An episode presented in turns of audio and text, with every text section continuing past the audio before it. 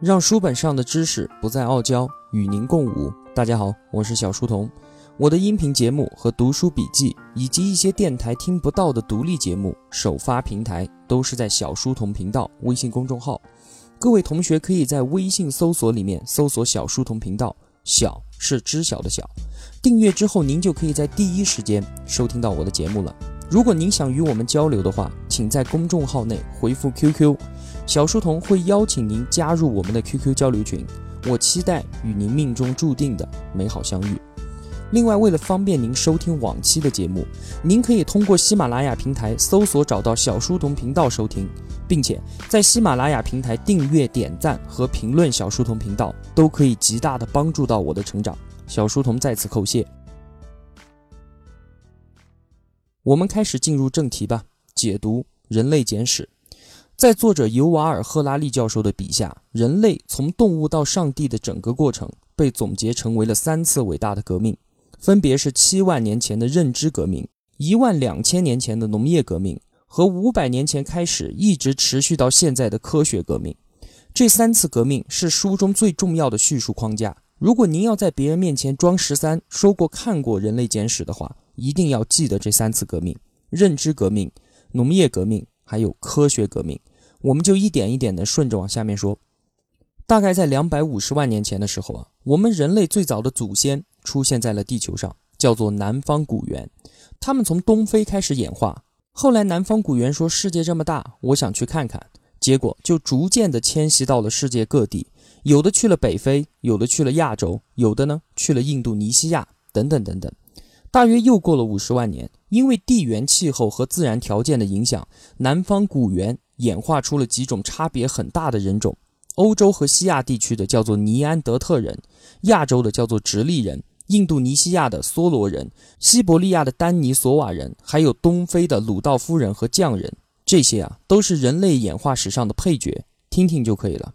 最后还有一种，就是我们现在全球人类的祖先智人，他们生活在东非。从前呢，有一只母猿生下了两个女儿，一个呢是所有黑猩猩的祖先，另一个呢就是我们所有人类的祖先，所以我们和黑猩猩啊算是亲兄妹。而其他的人类都是堂兄妹或者是表兄妹。那么黑猩猩和我们的区别就在于，猩猩是把创建角色后的天赋点数全部都点到了力量上，而我们呢，则把所有的天赋点数全部加到了智力上面。我们人类深深地迷恋着自己的高智商，于是一心地认为智力啊是越高越好。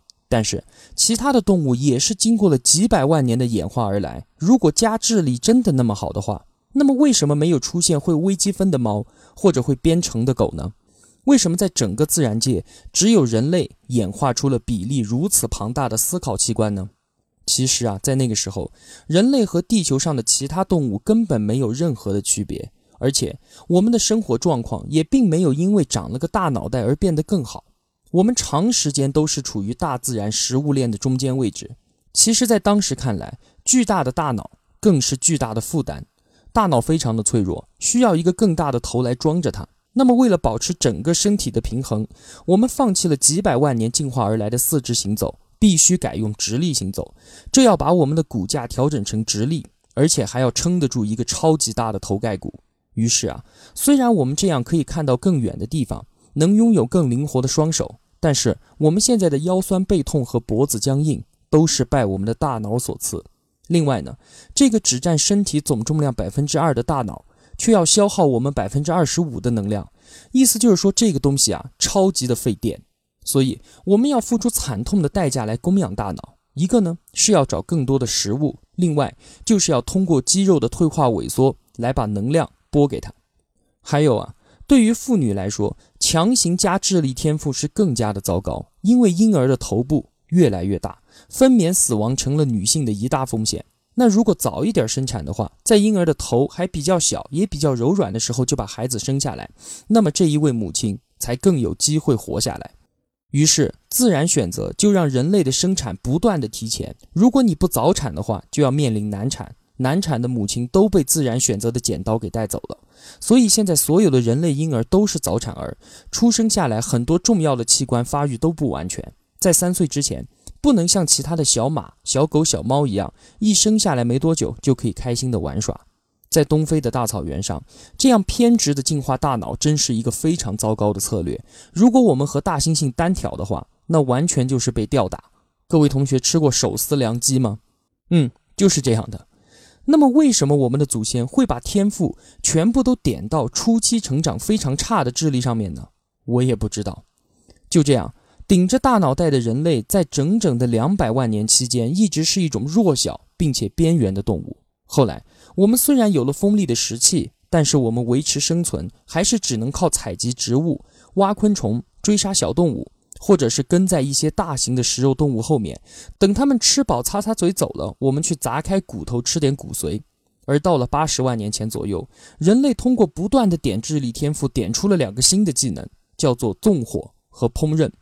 手拿火把、头戴厨师帽的人类，一跃登上了自然界食物链的顶端。走到哪里，先放一把火，烧完了之后进去看看啊，满地的都是烧烤，并且经过烹饪，不仅可以杀灭食物中的细菌和寄生虫，还可以大大的缩短咀嚼和消化的时间。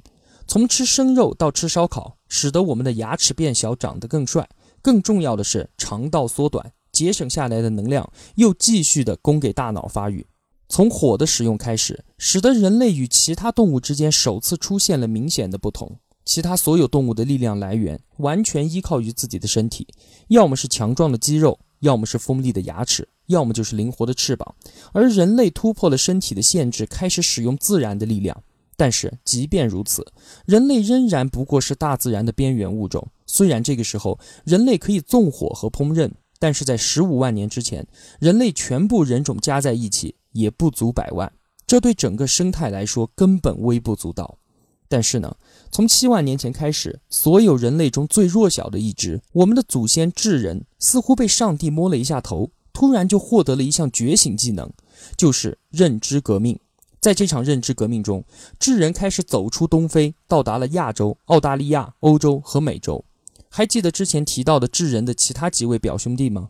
我们智人见到了分别几百万年兄弟的时候，根本没有把酒言欢，而是完全不顾手足情谊的赶尽杀绝。智人进行了一场全球范围内的种族进化运动，而惨遭杀戮的绝对不仅仅是其他的人类，还有与我们智人接触到的一切生物。智人从七万年前就变成了一场毁天灭地的洪水，开始席卷全球。比如说，在四万年前的时候，智人来到澳大利亚这一块与世隔绝的大陆上，当时二十四种体重在五十公斤以上的动物瞬间灭绝了二十三种，不计其数的小动物也从此消失，整个澳大利亚的生态被重新洗牌。这是澳洲大陆数百万年来最重大的一次生态变化。再比如说，来到美洲的智人，同样的也造成了血流成河的景象，大多数的独特物种惨遭毒手。根据目前的估计啊，北美原本有四十七种各类的大型哺乳动物，其中的三十四种已经灭绝；南美的六十种物种之中，更是消失了其中的五十种。像是剑齿虎这样在美洲活跃了超过三千万年的生物，都在瞬间灭绝。这场血腥的人类浩劫当中，智人让全球大约一半的大型动物魂归西天，就此灭绝。在自然界中，能登上食物链顶端的，像是狮子、鲨鱼这些生物，都是通过了几百万年，甚至是上千万年的进化的。而智人从普通的一个小物种，变成掌控其他所有生物生死的上帝，仅仅用了十万年。十万年的时间，对于我们每个人来说，可能非常的漫长。但是对于整个大自然的生物演化来说是非常非常短促的时间，以至于整个生态都来不及应对人类洪水的汹涌而至。所以，请不用相信那些环保人士声称的我们的祖先是人与自然和谐相处。真相是，早在工业革命之前，我们智人就已经是地球上的超级屠夫了。智人稳坐地球上最致命物种的宝座，毫无疑问。回到今天二十一世纪。再告诉大家一个事实，很多同学可能都还觉得我们这个世界应该还是很丰富多彩的。走出人口密集的城市，去野外看一看，应该就如同迪士尼的动画片一样，有很多的大象啊、狮子啊、长颈鹿啊，或者是羚羊啊。但是真的是这样吗？我们来做一个对比，如果我们把全世界所有的人类放到一个秤上称一下的话，总重量是三亿吨。而把世界上所有的大型生物，包括大型海洋生物，全部放到秤上称一下的话，连一亿吨都不到。而一人得道鸡犬升天。作为人类食物储备的动物，就是家养的猪、牛还有鸡这些，又有多少呢？称一下，七亿吨。世界上只有五千万只企鹅，却有五百亿只鸡，所以不要幻想你能随处见到野生动物了。你所能看到的，最多是会跑的炸鸡和牛排罢了。如果我们知道自己已经杀死了地球上的多少生命，应该就会更积极地保护那些现在还幸存的物种。这一点对于海洋中的大型动物来说更是如此。我们的祖先对于海洋生物的杀戮较少，不是因为我们的仁慈，而是因为当时受困于技术。但是今天，因为工业污染和过度滥用海洋资源，许多海洋生物已经濒临绝种。如果继续照此发展下去，很快。鲸鱼和鲨鱼也会走上与剑齿虎和长毛象一样的灭绝之路。对全世界上所有的大型动物来说，这场人类洪水，唯一幸存者很有可能只剩下我们人类自己，还有登上诺亚方舟但只作为人类盘中佳肴的家禽和家畜。叹息过后，那我们就要问了：上帝帮我们解锁的这一项叫做认知革命的觉醒技能，到底是什么东西？绝大多数的同学首先可能想到的一定是寻找个体层面的秘密，因为觉得我们是高级物种，我们个人身上肯定有非常逆天的优势。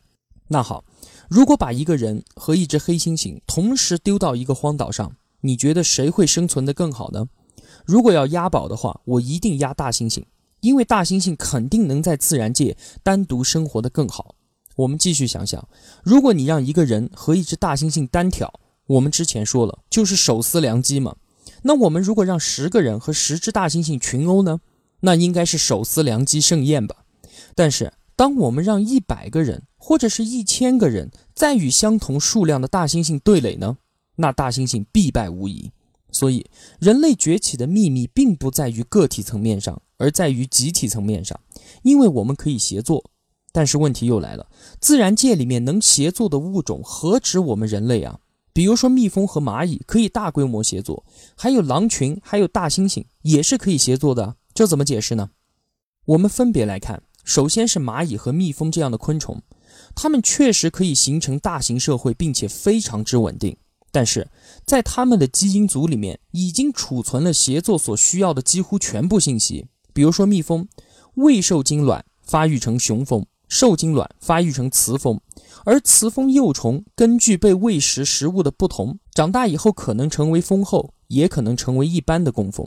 在它们的 DNA 里面，已经为两种不同角色都设定好了必要的行为模式。前者让它能够母仪天下，后者则让它尽心尽力的认真工作。它们确实可以进行大规模的协作，但是它们的 DNA 同时也决定了它们的合作模式是非常僵化的，是缺乏灵活性的。如果突然面临一个威胁的时候，蜜蜂是没有办法在短时间之内发明一种机制来应对威胁的。就像蜜蜂永远不可能处决他们的蜂王，进而成立一个蜜蜂共和国，这些他们是做不到的，因为他们的基因密码大大的限制了他们的合作形式。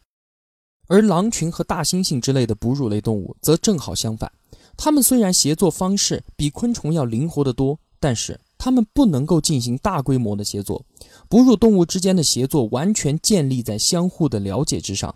比如，你是一只大猩猩，准备要和另一只大猩猩进行合作，你首先要明确的知道对方是善良的猩猩呢，还是邪恶的猩猩？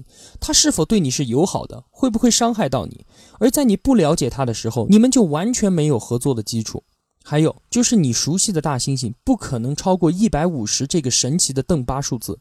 这也是所有哺乳动物的基因密码所决定的，不能突破邓巴数字，就决定了大猩猩和狼群不可能进行大规模协作。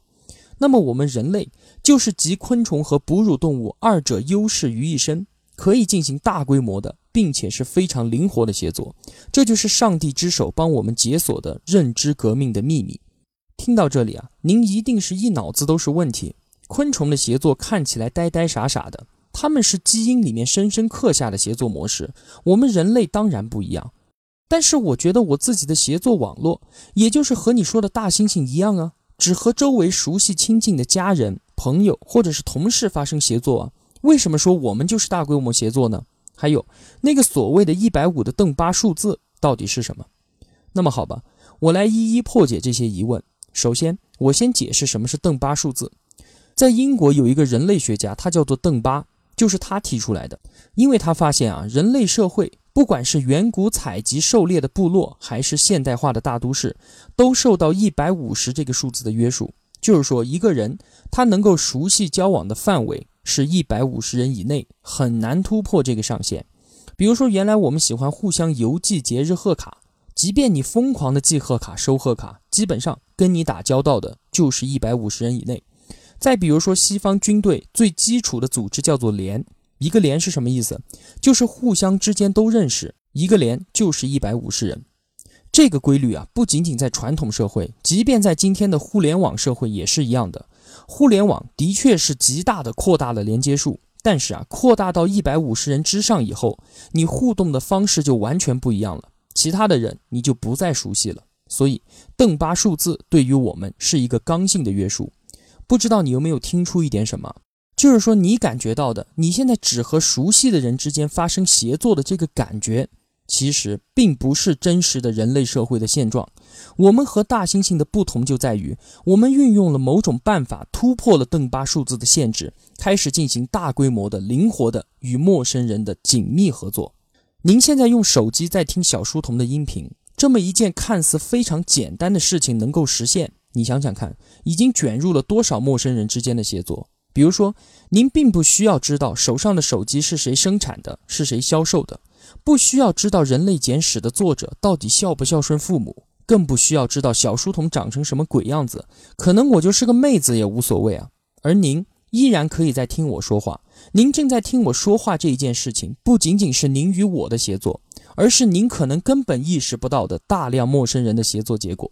现在全世界都已经扁平化，整个地球上的所有人都被前所未有的连接在了一起，地球也被称之为地球村。而这全全部部都源于七万年前的一场认知革命。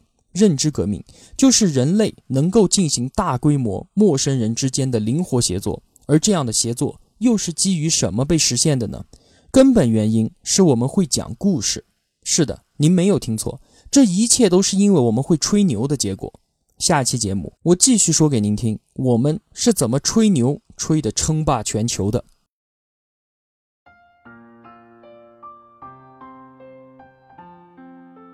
小书童不才，在您面前献丑，只愿与您结伴而行。如果我的付出对您有帮助的话，还希望您能打赏一些。小书童感激一路陪伴的是这样慷慨的您。